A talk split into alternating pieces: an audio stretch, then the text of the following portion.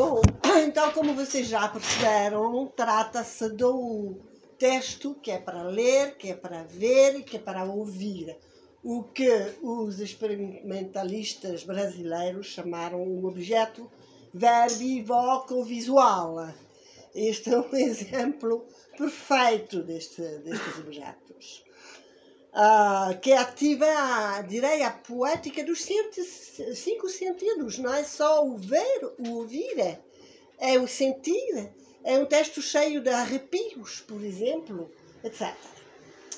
Bom, uh, por isso, com o João Brandão, temos uma colaboração essencial hoje, porque ele vai projetar uh, as citações que quero fazer e que vocês têm de ver e vai dizer. Assim vocês vão ouvir também.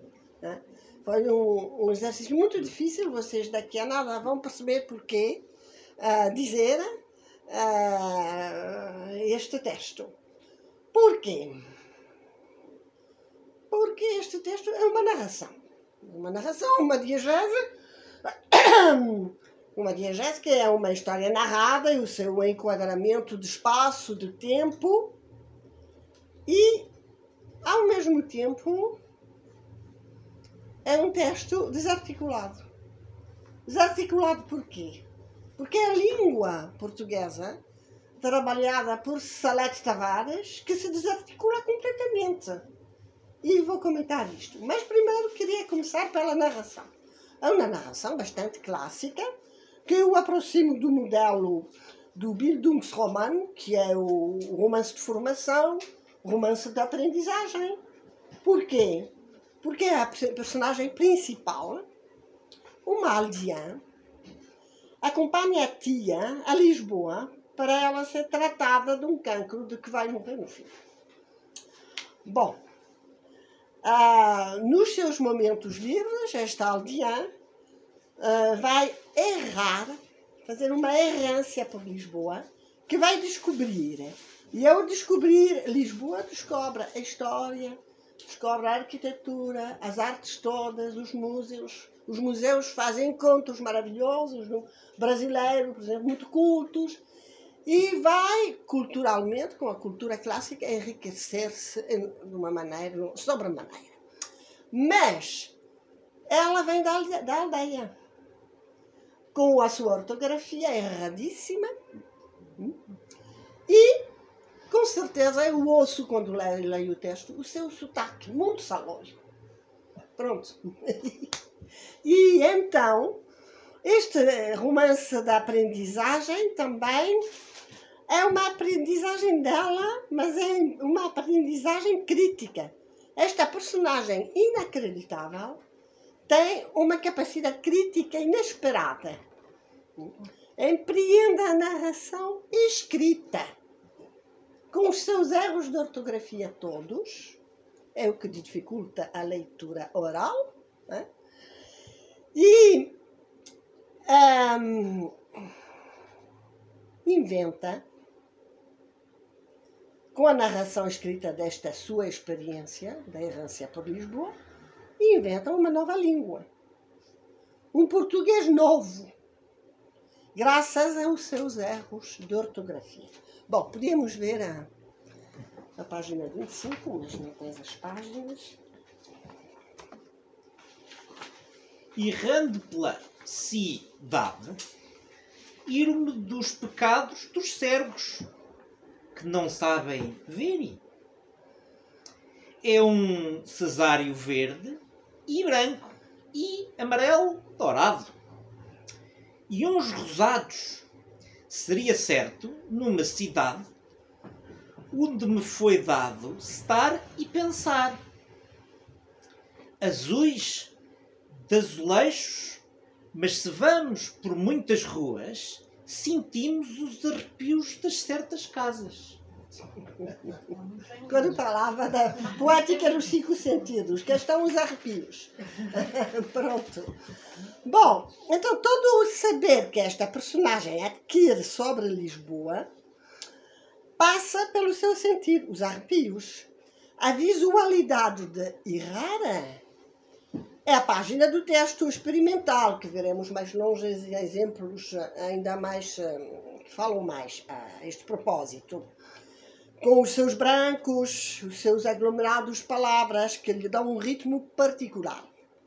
Mas esta visualidade também decorre do ver da personagem, como podemos comprovar aqui. Ela vê Lisboa, as suas fachadas coloridas. Bom, ela sabe dar conta destas cores todas de Lisboa.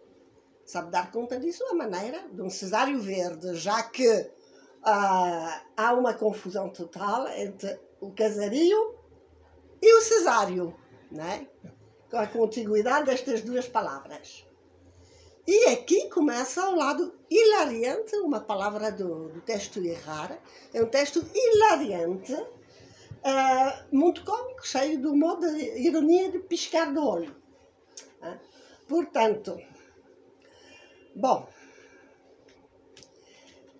um, uh, percebemos a partir daqui que errar, errar é também ver. Salete Tavares propõe um novo urbanismo arquitetônico de Lisboa, mas também paisagístico. E vamos ver agora com outro texto, que são as fachadas das casas, a arquitetura da cidade e as paisagens pseudonaturais uh, dos espaços verdes.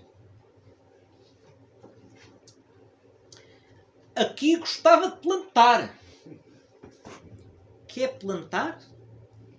É cavar a terra, terra e pôr lá uma, uma planta para crescer e ser árvore. Hortaliça, froles, tudo a cavar. Eu gosto de, de orquídeas. Que orquídeas? Menina, é uma borboleta verde cá na florista. E gosto de bananas. Numa cova maior, eu quero nésperas. O mesmo. E quero covos pro coelhinho. Plante. Eu quero sardinhas e já fiz a cova encher a alga com as sardinhas é no mar. E planto branquinho ou não? Posso plantar árvores como de Monsanto. Podes encher tudo até à rotunda para ver se é mais fácil lá chegar. E todos prantarão que foi um gosto. Bom, então, estes plantaram que foi um gosto, vemos o regozijo, que é esta redescoberta, reconstrução de Lisboa proporciona a narradora e ao leitor. Pronto. Um, agora estou à, à procura da. Sim. Portanto, ele falava da língua sensitiva de errar. É uma alta subversão dos valores urbanos, urbanísticos, como podemos ver aqui, né? e sobretudo da língua portuguesa. Subversão na ortografia, como podem ver, na sintaxe. Destrinçamos, à medida da leitura do texto, as constantes de uma nova norma, num texto que, no entanto, é completamente flutuante. Mas há, há normas, há, há bocados de normas que ficam do começo ao fim do texto. O texto flutuante é só ver as diferentes ortografias desta citação de Cesário Verde. E ele, mais uma vez. Que é o do Pedro, não é? Sim. Está sublinhado. É. Bom, não vale a pena ler, vocês percebem. Estas flutuações é, é um leitmotiv do texto, esta esta citação, que vem escrita sempre com uh, erros diferentes. Não são erros, porque está-se a estabelecer uma nova norma linguística. Né? Bom, um, agora, queria vos mostrar outra coisa. Ah, sim. Ehm, nesta nova norma intervém o ritmo. O ritmo, a prosodia com o ritmo e com a sua pontuação, que é muito interessante. Podes mostrar a próxima página e ler. A vírgula desassobiou no trim. E não gosto de vírgulas, porque complicam a complicação. De resto, como eu dei de escrever este livro, porque creio que se não deve chamar analfabetos a ninguém. Porque cada um é analfabético à sua maneira, em di diferentes assuntos. Porque as letras têm se a complicação, mas a televisão também pia fora depressa a lameda frolida da cultura. Pronto. Então aqui temos muita coisa. Temos a recusa de vírgula, né? Ah, e de qualquer pontuação, quase há pontos de vez em quando. Bom, isto são efeitos uh, da época da poesia experimental, não é? Há também um, esta reclamação muito alto que não há alfabetos. Não existe. Os alfabéticos não existem, não se pode dizer. E este texto é para provar isso.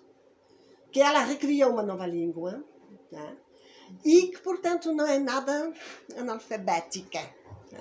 Bom, um, eu vou enunciar umas constantes desta nova norma, insistindo no uso, abuso das vogais fortes U, I, I, sobretudo I que permitem um certo retorno às raízes latinas, muitas vezes. Agora vou-vos contar um episódio de uma, de uma da, da publicação de um texto que Salete leu num congresso de professores eh, sobre a ortografia da palavra quase. Vocês vão ver como o i é importante em toda a sua obra. Um, leio, cito. No acordo ortográfico com o Brasil em 1945, a palavra quase, escrito com acento grave no A e o I no fim, a palavra quase passou a escrever-se quase, sem acento uh, grave e com E no fim. Em latim é quase, em francês é quase, em inglês é quase. Entre nós, antes do acordo, dizia-se sempre quase. Recuso-me a respeitar essa ortografia gravosa. Portanto, vemos que a personagem narradora de errar, em certa medida, Sara Tavares também, não é? Recuso-me a respeitar essa ortografia gravosa para ah, uma palavra tão extraordinária e proponho que os meus colegas aceitem fazê-lo comigo. As crianças que já foram à escola dizem hoje quase. E já. Bom, e já se diz mãe em vez de mãe. M-A-T-I. Enquanto em vez de enquanto, enfim, com, enquanto com M, e enfim, em vez de enfim, com dois anos, etc, etc. Portanto, há um retorno à infância da língua a origem da língua, né? nesta proposta de errar. Bom, portanto, o U e o I, vocês podem ver no texto como o U é importante também. Um, errar, errar também. Esta confusão né? entre o E e o I, até no título. E também espírito escrito espírito com o final. Santo com o final também, que lembra Espírito Santo, latina, a raiz latina, não é? Mas também há, há uso e abuso disso. Abuso do U. porque vai invadindo, ui, ui, vão invadindo todas as palavras, todas as sonoridades. Pronto. Há numerosas contaminações do espanhol também. Isto ah, depois é discutido no próprio texto. Se os nossos escritores ah, portugueses escreviam em espanhol sempre ou não, antigamente. Bom, depois vamos ver este passo, é interessante. Bom, esta narradora improvável não comete erros eh, ortográficos monstruosos, não só comete esses eh, erros monstruosos, como toma a palavra sem vergonha nenhuma, afirmando conscientemente uma cultura popular que se converte, para mim, ao meu ver, numa cultura pop. Vemos isto através do tratamento dado à televisão. Já aparece aqui, aparece ao longo do texto todo a televisão, que ela louva e critica ao mesmo tempo de uma forma hilariante. Vamos ver a próxima.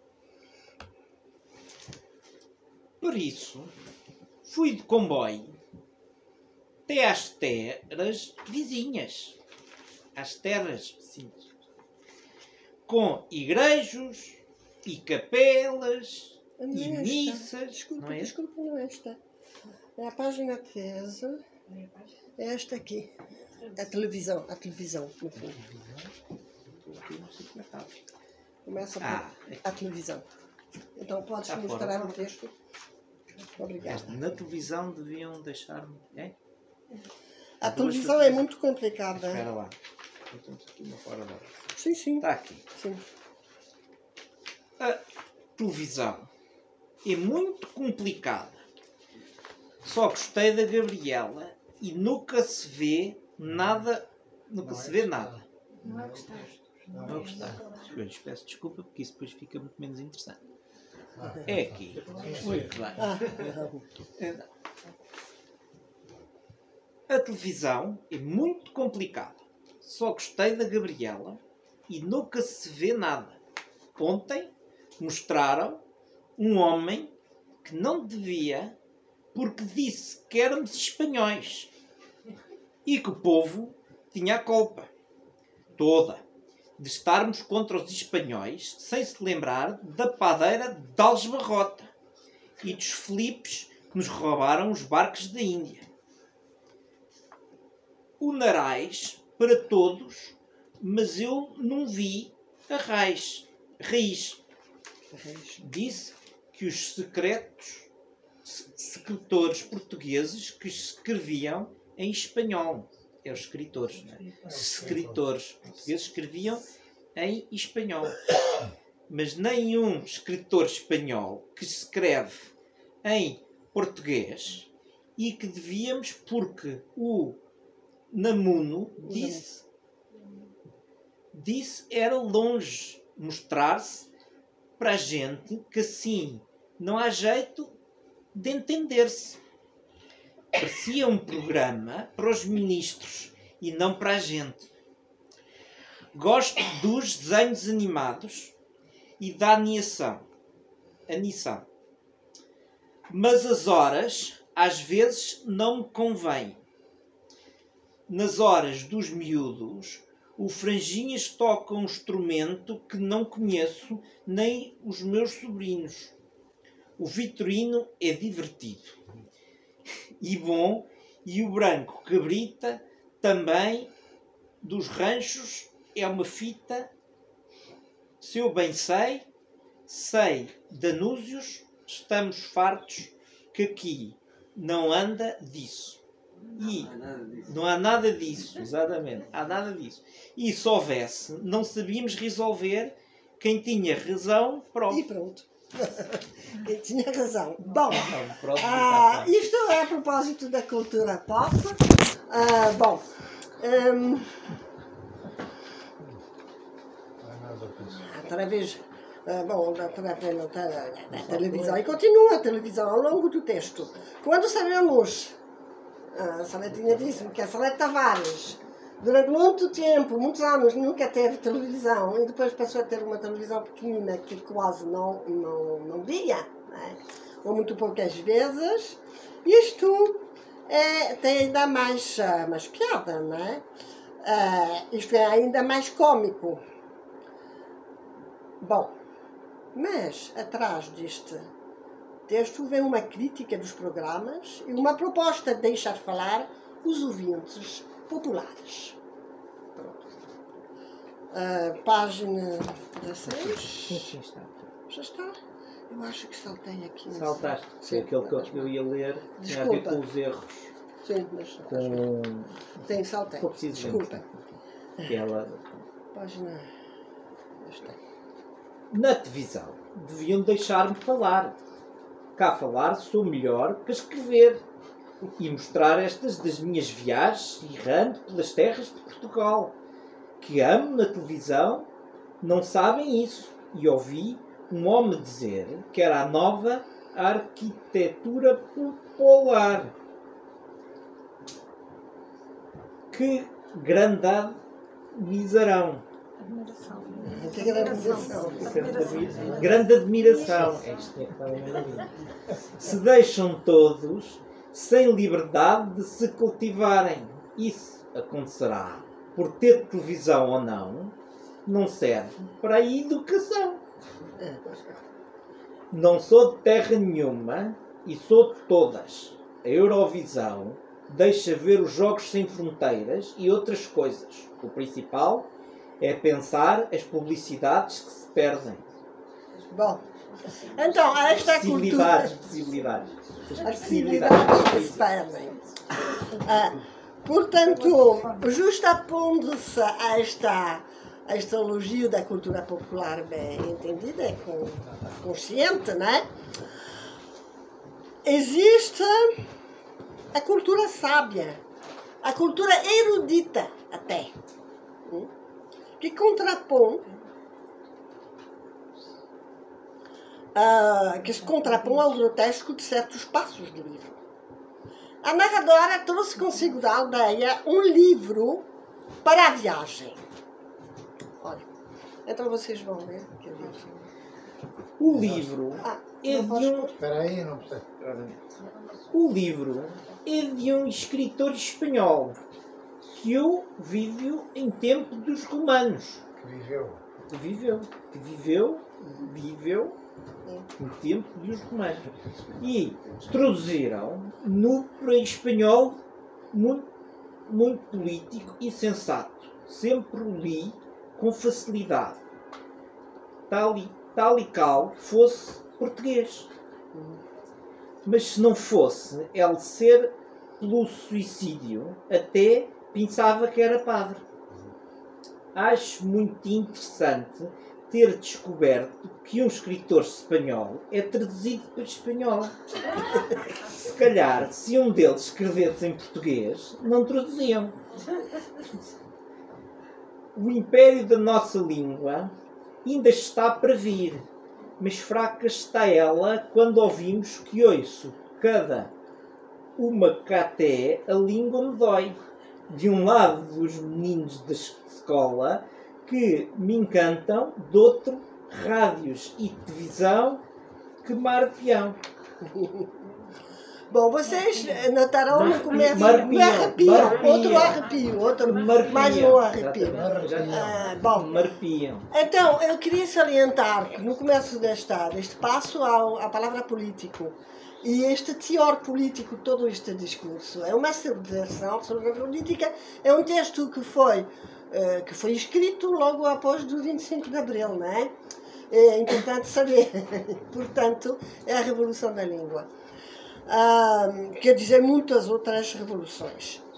Notarão também neste passo a importância dos meninos da escola, hum, que me encantam. Opostos aos programas da rádio e da televisão que me arrepiam. A infância está omnipresente em errar. De várias maneiras, em vários registros.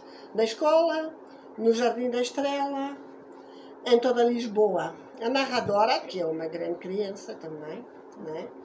brinca com as crianças como brinca com a língua, com a língua portuguesa. Uh, e eu penso aqui, vocês uh, também, imagino, na exposição Brincadeiras, onde o texto de Errar foi mostrado pela primeira vez, exposto página por página, num, num, numa parede. Uh, bom, a família introduziu fotografias desta exposição no começo do livro, né, deste livro. Vocês podem ver fotografias disto, que é muito importante saber ah, a história deste texto. Depois não se falou mais. Depois ficou desaparecido, foi exposto como objeto verbívoco visual, como brincadeira, e depois uh, voltou para a gaveta. Pronto. Até hoje. Ou até ontem. Bom. Um, os poemas também Há muitos poemas, ou muitas páginas organizadas como verdadeiros poemas visuais, que invadem e rara a partir do segundo terço do texto. Né? E com a sua visualidade imprimem um ludismo ao nível estético. Portanto, esta palavra brincar era muito, muito importante para a Salete Tavares e condicionava toda, toda a sua arte visual, a escrita verbal, happenings também. Ela brincava, era fazer arte brincando. Bom, podíamos ver. Bom, não é para ler, é para mostrar que depois, a partir de certo momento, há muitas páginas organizadas em, em poemas visuais. Muitas. Que tratam de, de diversos assuntos. Bom, para acabar esta apresentação, porque haveria muito a dizer, muitas entradas de leitura deste texto, números, estou, cada vez que leio, outra vez, descubro novas entradas para este texto.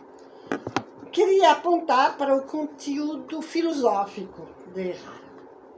Este texto é ligado aos afetos e trata da solidão, ligada com o desaparecimento, a morte, a morte da tia uh, no fim. Mas a morte paira em todo o texto, desde o começo, com a tristeza da narradora, que é hilariante e que tem uma, um feitio muito positivo, que vai descobrir mas é triste, profundamente triste. E pronto, é assim. Ela, num certo momento, escreve plantar e colher o que chamo, é, o que chamo viver. Plantar e colher o que chamo viver. Ok, sim. Mas também escreve. Ali dentro, e trata-se do Instituto de Oncologia, de Oncologia, como ela escreve.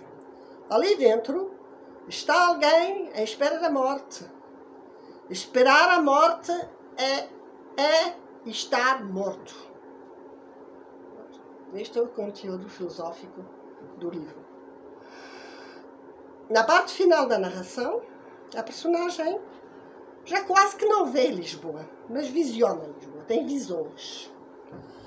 Inclui relatos secundários anexos na narração principal, como este. Vai ser a última citação. Contaram numa vez uma morte de uma criança em terra sem pã, só de pedras. Ia-se o pai da criança com ela ao colo, por sobre aquelas pedras, com todos os homens da aldeia, atrás tem encontrarem um bocadinho de terra para enterrar. E era uma caminhada dura, entre o silêncio de todos, uma procissão da terra à procura da terra, que aqui de tabuleiros de lata era pior que os braços do Pai em companhia de todos os homens, que aqui só estava eu, e vi-me sem remédio nem para mim, nem para os desgraçados. Só os mortos se faz assim, para os vivos, doentinhos, sozinhos, e falta será igual Dê-nos o Senhor a benção e livre-nos das calamidades. Cá traem, e se sabem sem o desgosto profundo, porque a televisão e os jornais é uma coisa e onde metemos as mãos outra.